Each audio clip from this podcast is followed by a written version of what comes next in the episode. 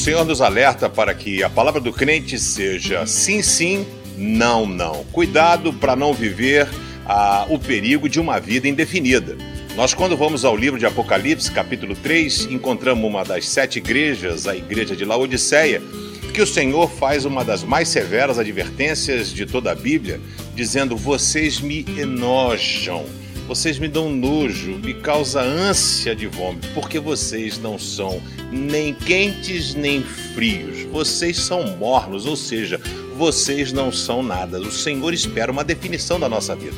E hoje em dia as pessoas estão acostumadas a levar uma vida mais ou menos.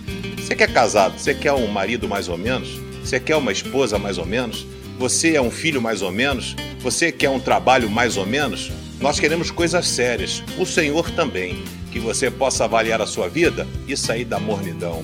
Vamos esquentar as nossas turbinas no nosso relacionamento com Deus.